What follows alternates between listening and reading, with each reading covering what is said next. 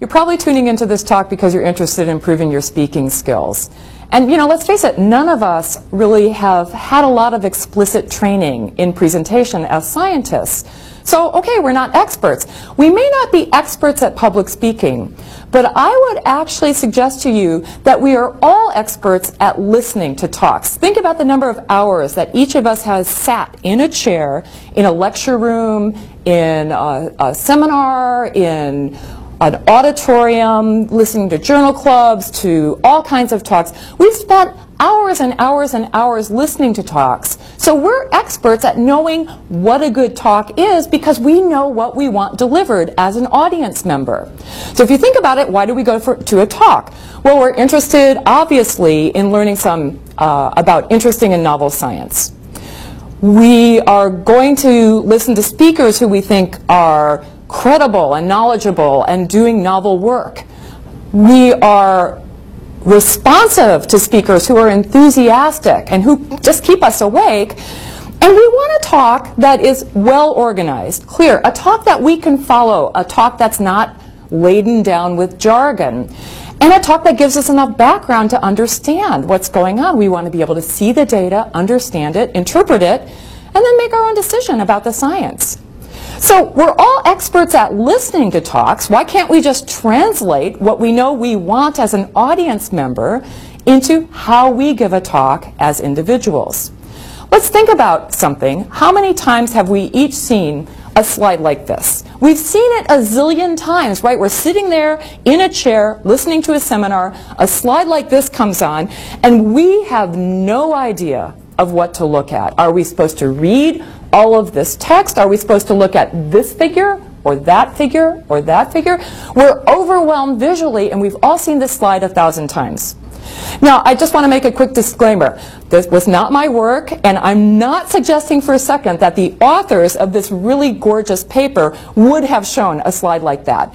But if I were giving a journal club on that topic, I might have produced a slide like this for you in, in trying to tell you about these data.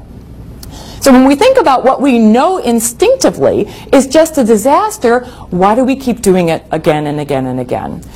I think that we need to know some basic rules about PowerPoint and how to structure a talk in order to enable these visuals to work effectively as we're teaching, as we're speaking about our own science, as we're presenting journal clubs. So what I'm going to do is first of all go through some basics about PowerPoint, and we're going to think about how you structure a talk in order to lead a member of the audience through the data in a way that they will understand each piece that you're presenting and be able to really understand what the take-home message is. First of all, what font should you use? It turns out that some of the default fonts in PowerPoint and Keynote are exactly wrong. The font you should use is a sans serif font. What is a sans serif font? Sans serif fonts are fonts without little dooberhickey lines and stuff at the bottom of letters. And that's to be contrasted with serif fonts, which have all the little dooberhickeys at the bottom of each letter. So why do you use one and not the other? Well, visual psychophysicists have um, discovered that using a sans serif font when you're projecting text onto a screen like this makes it easier for the audience to read the text quickly. These fonts down here, the serif fonts, this is the font if you had a novel and you were going to read it in bed, it's very easy to read. And that's why books are printed with serif fonts. But you should choose, and there are a range of choices that you can make, one of the sans serif fonts for your scientific presentations. How big should your font be? Again, be careful of some of the default font sizes. One of the defaults in PowerPoint is astronomically huge, bigger than this one right here. It's like 42. It's way too big. You don't need that. So the range of font sizes that you should use are just shown here, anywhere from 18 down to 36, with one exception. We often in our scientific presentations will want to insert a reference to a published paper, which isn't really the focus of the slide, but we want to have it up there for scientific accuracy. So under those circumstances, you might use like a 14 point font to put your reference at the bottom of the slide. Other than that, just work in this range and you'll be good. Avoid using capital letters. This makes it clear why. It's actually really hard to read all capitals. And secondly, in this age of email, I think we all know that um, capitalizing everything is the visual equivalent of shouting at someone, so it's just not polite.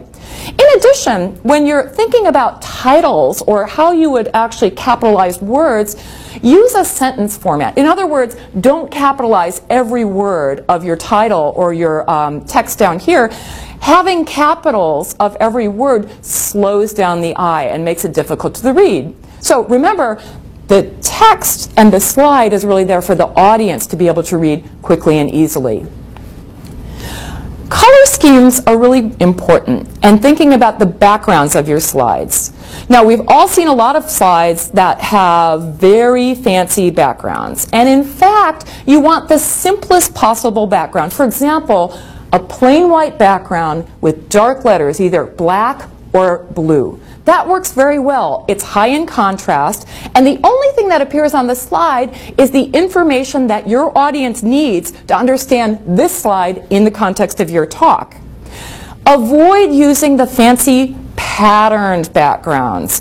You don't need your company or university logo on every slide. You do not need a DNA double helix running down every slide. All of that is extraneous. Maybe it might appear on your first slide, but then get rid of it streamline it down to as simple as possible and think about the contrast of letters. So dark against light works really well. Light against darks works very well. A black background with white letters or bright yellow. Again, high contrast, easy for the audience to read.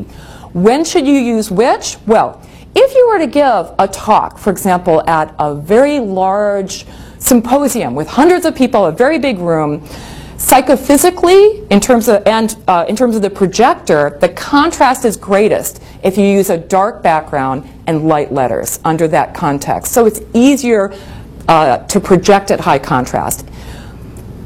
If you're teaching in a small room or you're in a circumstance where you're worried about people staying awake, um, then I would use a white background with dark letters. That is actually more effective. However, you do want to think about your science. For example, in my science, I use a lot of uh, fluorescence photomicrographs where I actually prefer a dark background because the contrast, I want people to be dark adapted so they can really see my data. So in one of my scientific se seminars, regardless of whether I'm in a small room or a big room, I use a black background. It just works better for my science.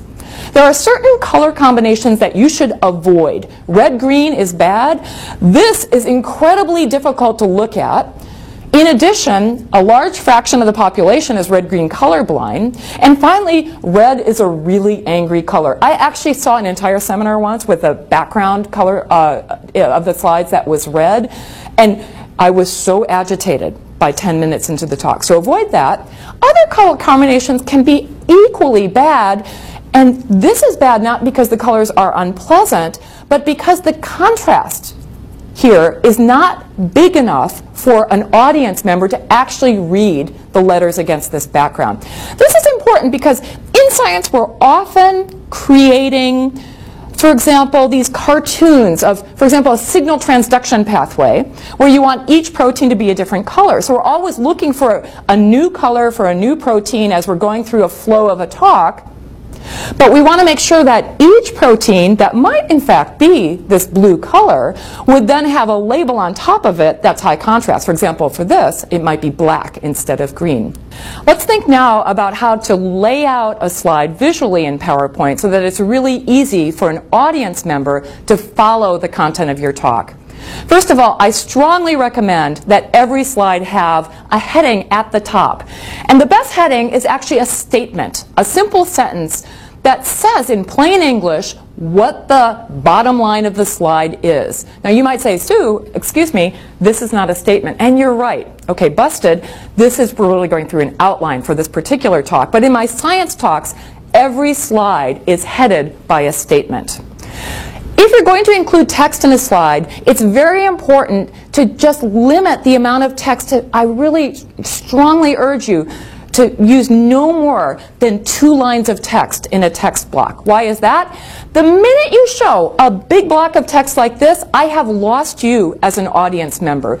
You don't know at this point whether you should be reading all of this stuff or listening to me. And if you as an audience member are now distracted and confused about what you should be doing, I as a speaker have lost control of my talk.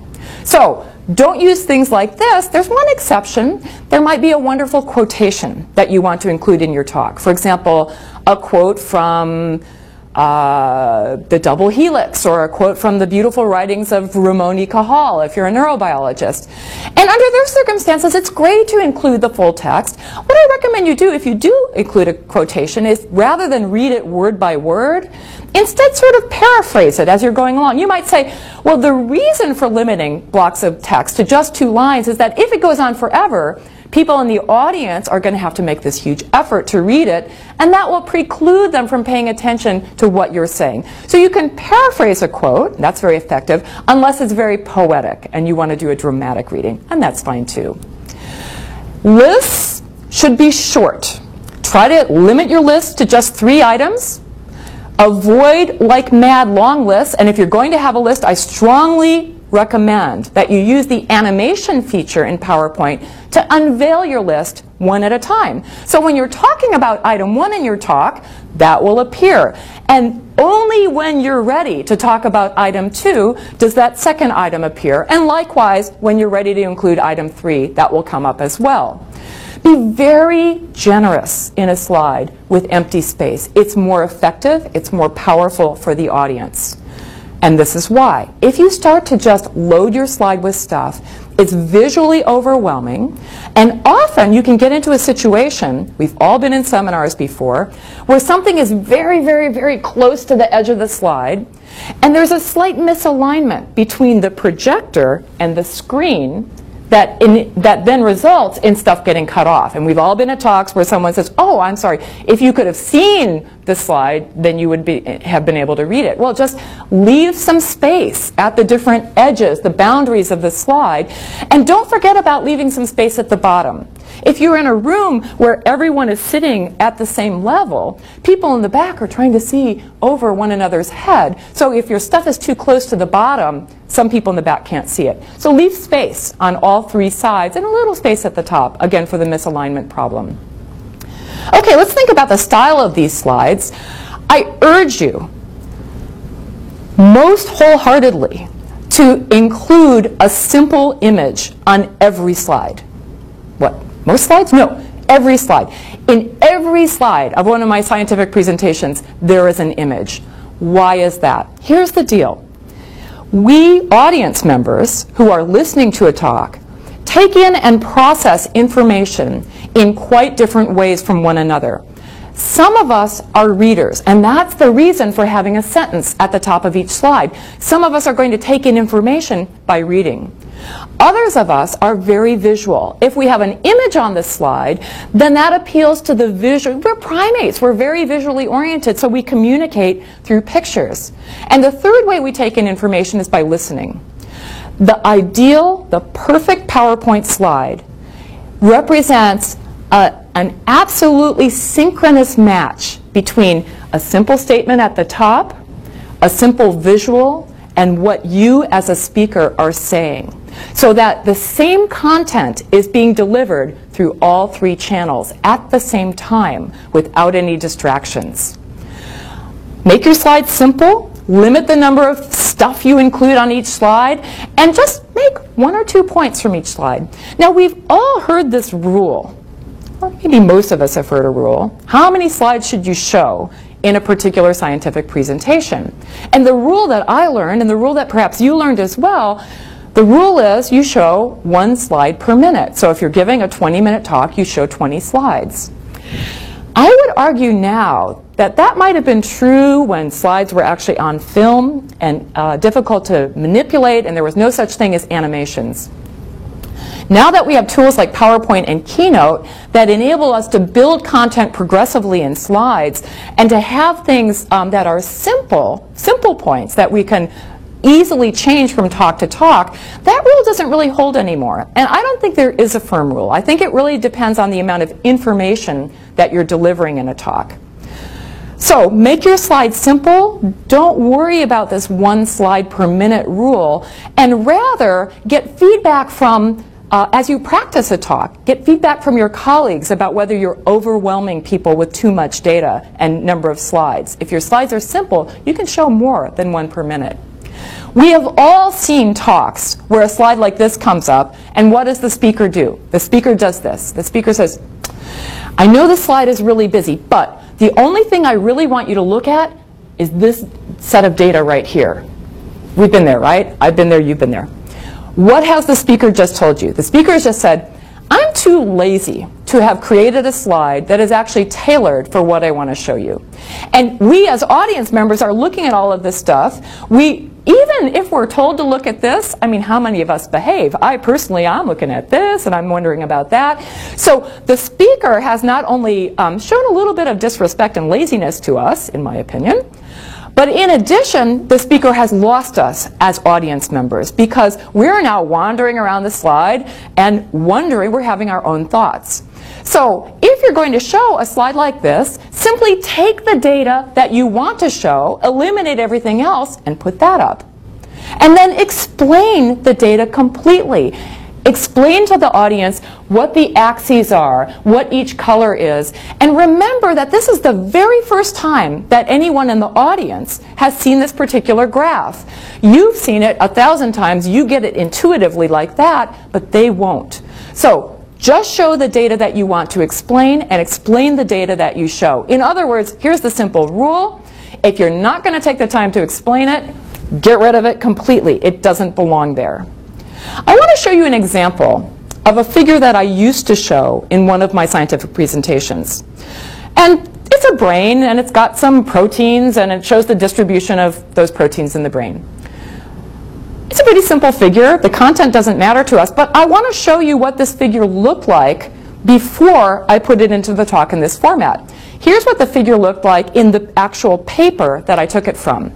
It had all of these extra labels that were extraneous. I was never going to explain that MGE stands for the medial ganglionic eminence because it's not relevant to the talk. So what did I do? I took this figure, I put it into Photoshop, and I got rid of all that, leaving only a little landmark, the eye, to orient the audience to what we were saying. So you can take complex figures, export them, and simplify them in order to fit perfectly with your presentation.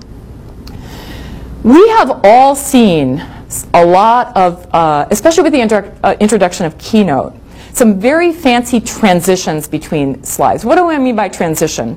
Well, in my talk so far, when I've advanced the slides, you simply see the new slide.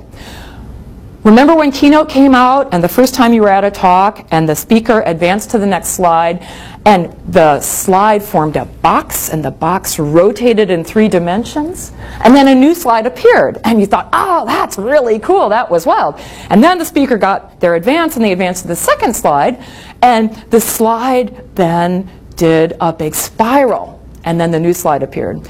And by the third or fourth time that the speaker did that, you felt nauseated. We, yeah, so avoid these fancy transitions. They are not in service of the talk. There is an exception though. There are some transitions that actually illustrate in a very subtle way, actions. Here's an example. This is a slide that I've shown in some of my uh, presentations that have talked about um, the migration of neurons in the developing brain. And particular talk, what I, the point I wanted to make was that we would take out neurons from a very small region and culture them. So I used a very simple wipe transition. Watch this. It's subtle, but there's the transition. It actually wipes from one side to the other. That sort of mimics the act of taking something out of the brain and putting it into culture. So that's a sensible use. Another sensible use would be uh, if you're going to zoom in on something, if you're going to zoom in on this region, you might use a zoom transition. Apart from that, just advance from one slide to the next with a simple transition. Don't drown the audience with data. What makes a talk memorable is when a speaker communicates a couple of take-home messages in a way that presents just enough data to be convincing, but not so much data that the audience is just flooded with information and can't process it. Less is more. And here's a way to think about it. Those of us who are biologists are used to culturing cells in minimum essential medium. Just enough of the critical nutrients and um, uh, elements and vitamins um, that a cell needs to survive and nothing extra. Minimum essential medium. Now, if you take out any one of those elements in the medium, the cells will die. Adding more doesn't add any value to your culture.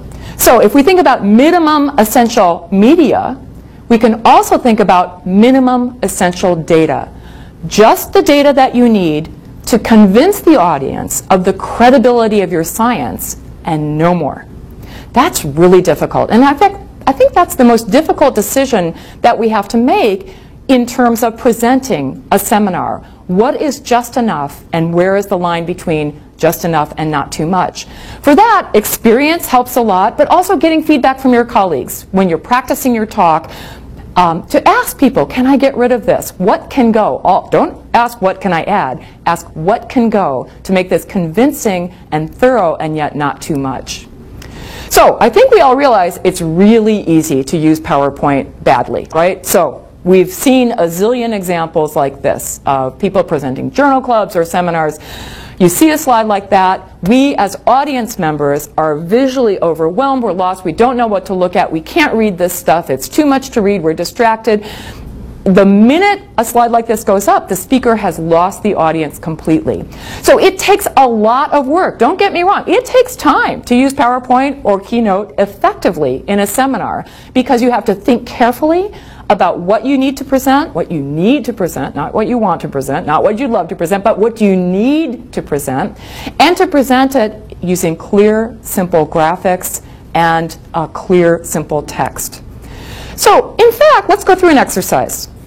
Let's take that previous slide from this lovely paper from JCB, which I actually presented as, uh, for a journal club many years ago. Let's take that previous slide, which is figure two from that paper, and let's see how we can break it down into its minimum essential components the first decision that we have to uh, make in terms of looking at all the data in this figure is what stays and what goes. What's the minimum essential data? What are, excuse my grammatical error there, what are the minimum essential data that we need in order to present our journal club? And we might decide at that point that this particular part of the figure, panel B, can go. It's not essential, but everything else is.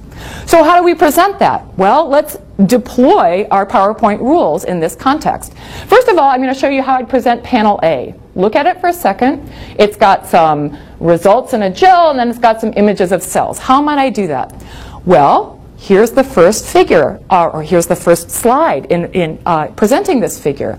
Notice that there's a sentence at the top, and then I've taken the data from the figure and I've added some stuff over here. I've added two labels that help the audience understand immediately that this is a PCR product and this is actually a Western blot. So I've added some stuff to be helpful to the audience, but I've simplified their focus so there's a good match between showing this and having the text and what I would be saying if I were actually presenting a journal club.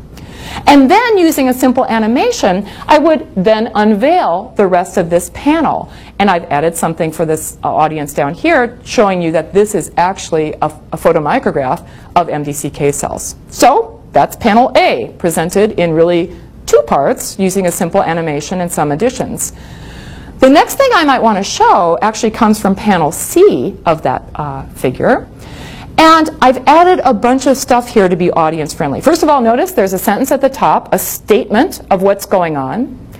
I'm showing just one simple panel. I've added a label. And I've added this statement to help the audience that we're looking down at the surface of these cells from the lumen. I've also added some color coding so that they know what proteins are visualized in different colors. That wasn't in the original figure. I added that because who is the slide for? It's for the audience. The audience needs this. And then using an animation, we'll then show a side view of the same cells. That's the control cells. Now watch what happens. Two things happen. The sentence at the top changes because there's a new message, and we've added the contrasting view of the cells that uh, have this particular protein knocked down. Let's now think about the last part, a new sentence that really states that this protein is essential for these cells to form little microvilli, and in the absence of protein, they don't. So now we've presented that complicated figure in a few parts using some simple animations in a very audience-friendly format. So what's the bottom line with PowerPoint? Make simple slides, simple slides that make one or two points.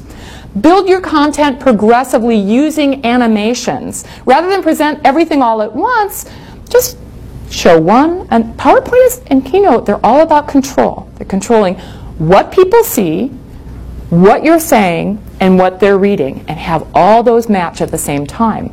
And remember, if you're not going to talk about it, just leave it out. If you're not going to explain it, it doesn't belong there at all. It goes. Okay, that's what I wanted to tell you about PowerPoint. I hope that's helpful. And now we want to transition into thinking more broadly about how to structure a talk so that its organization is clear to the audience. And I think about it as almost taking someone by the hand and walking them through the science, right? And saying, here's what I want you to see now, and here's the path that we're following. Here's where we've just been, and here's where we're going. So a good talk is like a good paper. It has a structure, right? A good talk starts out with a big question. And then we build content over time. We go through the meat of the talk. And then we end with a conclusion that basically reaches back out to the big issues that we started. Same way as we write a paper. Why are we so bad at actually doing this at talks? Well, if we discipline ourselves to do it, I think we can do it better. I'd like to show you an example from one of my own seminars of how I actually structure an introduction to define the really big question and then give enough background information to enable the audience to be able to follow the meat of the talk in the, in, in the middle. And as I'm doing that, I also want to show you a trick that I've learned that I think is extraordinarily effective at giving good talks. And that's an idea that I call something like a home slide or a home image. It's a picture, maybe a cartoon, an image of some sort, that is going to signal to the audience that you're at a point in the talk where you're going to make a transition. It's a little signal to the audience to perk up because you're going to tell them where you've just been, what it means, and where you're going next. So as I show you the introduction to one of my talks, I'm going to build up into a home slide that you'll see a little bit later is going to come up again and again and again at transitions. You might feel a little bit jarred because now the background of the slide is going to change from white to black, and this, this jarred feeling that you might experience is one of the reasons that I think it's actually quite important in a talk to keep this, the same color background throughout the entire thing. So here we go. So here's the first slide from my standard seminar. And notice, first of all, that my name and institution appear right here. Why is that? Well, because people in the audience may be taking notes, and they might want to write down your name, and they'll want to know how to spell it correctly. So it's a courtesy to them. So as I start uh, in my talk, I start to discuss a kind of analogy between the brain, which is what we study, and a computer chip, because each of them has to make you know really specific connections with one another uh, the brain during development and the computer chip in a factory. And I make kind of a joke and see if people laugh and gauge the uh, humor level of my audience at that point. And then I show the audience the cells that actually work on the actual circuitry of the brain that my lab studies in the cerebral cortex and then I frame the major question that my lab is interested in, which really has to do with the question of how it is that these individual neurons in the brain know what kind of connections to form. What are the molecular mechanisms that guide those choices about cell fate and connectivity? At this point then, I introduce the two cell types that the talk will focus on, two sets of neurons that you'll see have different colors, and then I introduce two questions that the talk will address during the course of the next um, however long it is, maybe a 45 minute seminar. One question having to do with the fate of the yellow cells, and another question having to do with the fate of the blue cells.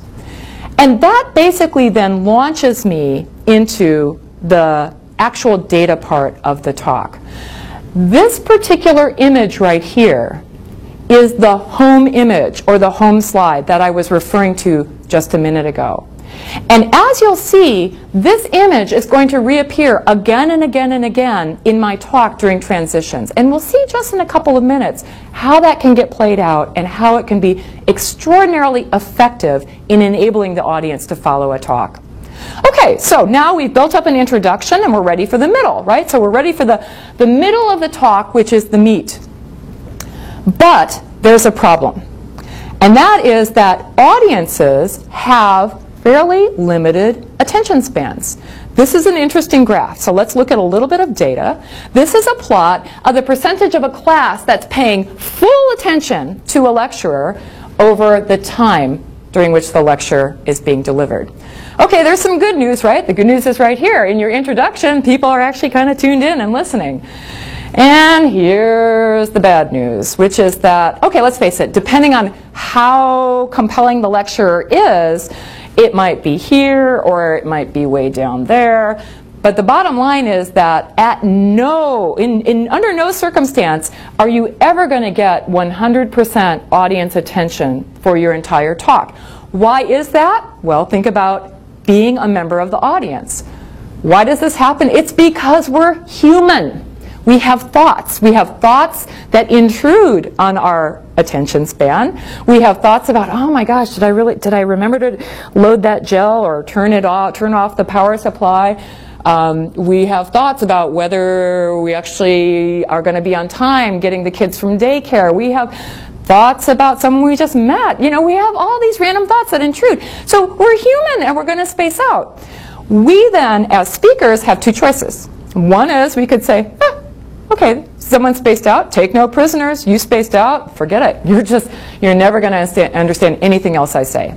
Or we can just acknowledge the fact that the audience is human, that every single member of an audience is going to tune out at some point, and we can build in a mechanism within our talk to enable them to catch up.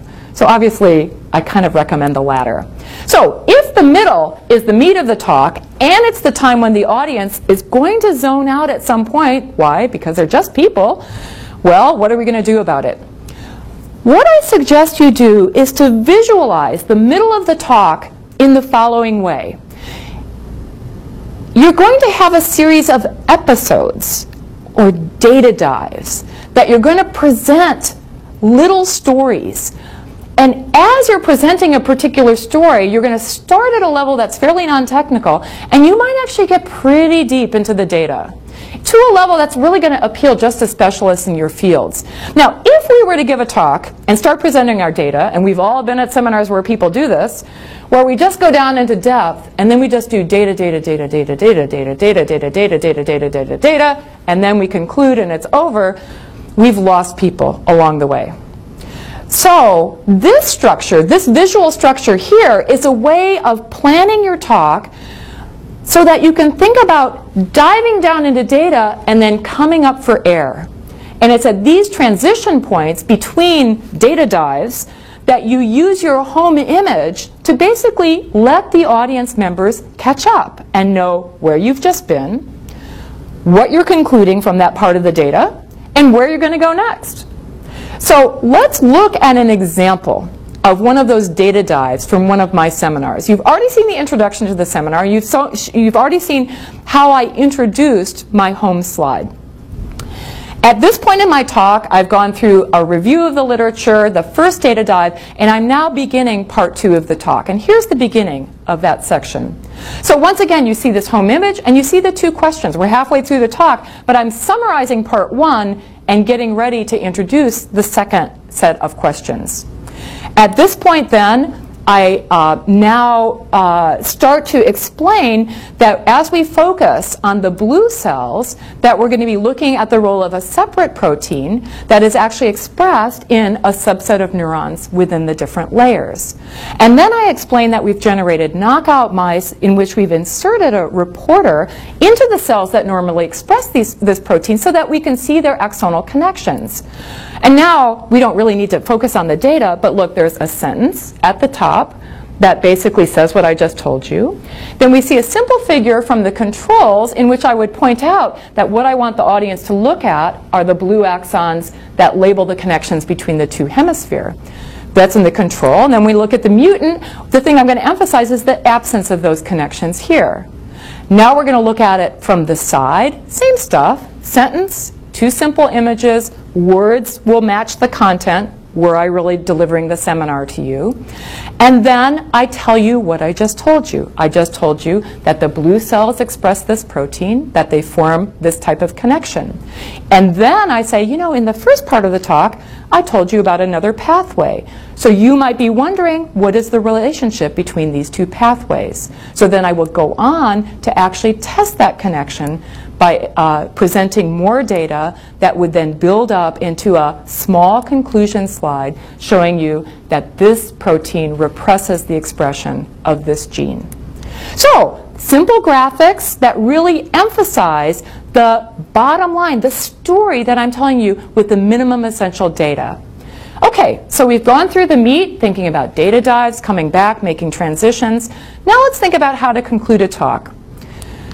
Here's the good news, is that as you say, and now in conclusion, look what happens to the attention level of your audience. It's like, oh, it's, it's over. Hey, I better see what I just saw. So that's good news. Now you've got one more really good chance to deliver your take home to the audience effectively. There's a danger to this, though, as well, and that's the danger of hearing, for example, 40 minutes into a talk, someone say, oh, to conclude, and our, we're like, oh, good, you know, actually, gosh, they're ending 20 minutes early. That's great. I can actually get a little bit more work done today. So they say in conclusion, blah, blah, blah, blah, blah, blah, blah, blah, blah. And then they say, and now in part two of my talk, and what's our response as an audience? We're like, oh, dude, no.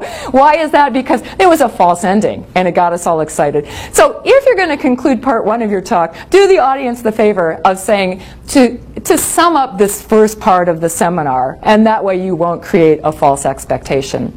But the good news is that you will perk up uh, interest as you signal your conclusion, and that means that you have one last chance to really reiterate your specific conclusions and most of us remember to do that.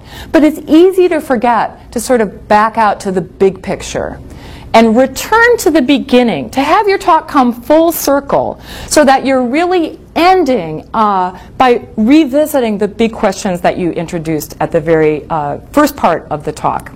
So again, here's how I would do it in my talk, just as a visual example of how one might think about this. Concluding up now, sentence at the top, the same diagram that you've seen before about this repression, and now adding other things. You haven't seen the data, but I would add that just to remind them that at least uh, one of these mechanisms works through the modulation of chromatin. They would have seen that slide already.